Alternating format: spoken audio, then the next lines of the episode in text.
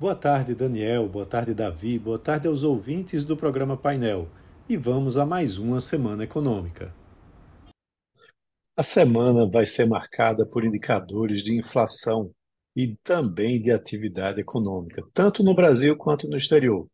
Na agenda brasileira, o principal destaque é o IPCA referente ao mês de agosto.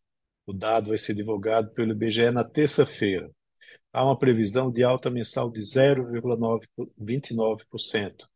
E isso mostra uma aceleração, já que no mês de julho o indicador avançou 0,12%. O índice deve ser impulsionado pelo setor de veículos, com o fim do programa de descontos do governo, também pelos preços da gasolina, que tiveram altas recentes nas refinarias. Então, a taxa anual que tinha ficado em 4% em julho, deve ir para 4,7%.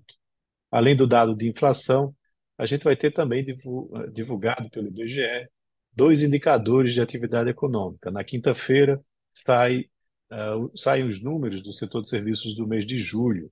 Na sexta, as vendas do varejo, uh, também do mês de julho. Para o setor de serviços, há uma, espera, uma expectativa de estabilidade né, com a maioria das categorias recuando e o serviço às famílias é, em contração. Já com relação ao varejo, há uma expectativa de contração também de 0,8%, isso no índice amplo. A principal contribuição negativa vem da parte de veículos. O núcleo do índice, por sua vez, deve crescer 0,5% em relação a junho e 2,1% na base anual. Lá nos Estados Unidos, a inflação também é destaque. Na quarta-feira, vai ser divulgada a evolução dos preços ao consumidor, o CPI. O número ganha mais relevância com a proximidade da reunião de política monetária do Banco Central Americano, a sexta desse ano, que vai ocorrer nos dias 19 e 20 de setembro. Para o índice amplo, há uma expectativa de avanço de 0,6% em agosto na comparação com julho, e de 3,6% na base anual. Para o núcleo, uma alta mensal de 0,2% e anual de 4,3%. A inflação é, ao consumidor vai ser o destaque, como disse na quarta-feira, é, à medida que a economia americana ainda registra sinais de resiliência da atividade econômica nesse terceiro trimestre.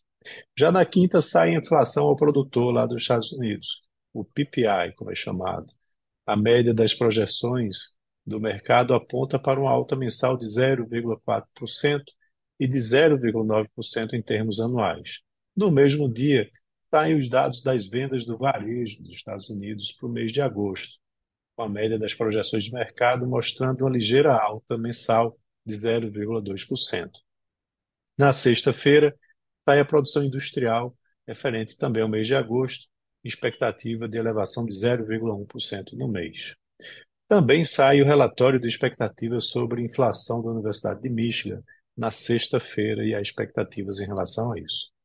A semana também vai ser marcada por uma reunião do Banco Central Europeu, né, onde a autoridade monetária vai anunciar sua decisão sobre juros na quinta-feira. A expectativa é que deve haver uma manutenção da taxa em 4,25%, né? mas não se descarta uma nova elevação para 4,5%. Ainda que a autoridade monetária decida pela manutenção, não significa que o ciclo de aperto tenha chegado ao fim. Né? Há expectativas com relação ao comunicado. Já na China, a semana vai ser marcada por dados sobre concessão de crédito e indicadores de atividade econômica, como produção industrial e vendas do varejo, que serão divulgados na sexta-feira. No mesmo dia, sai o indicador de preços de imóveis e a taxa de desemprego do país. Então é isso. Um abraço a todos e tenham uma ótima semana.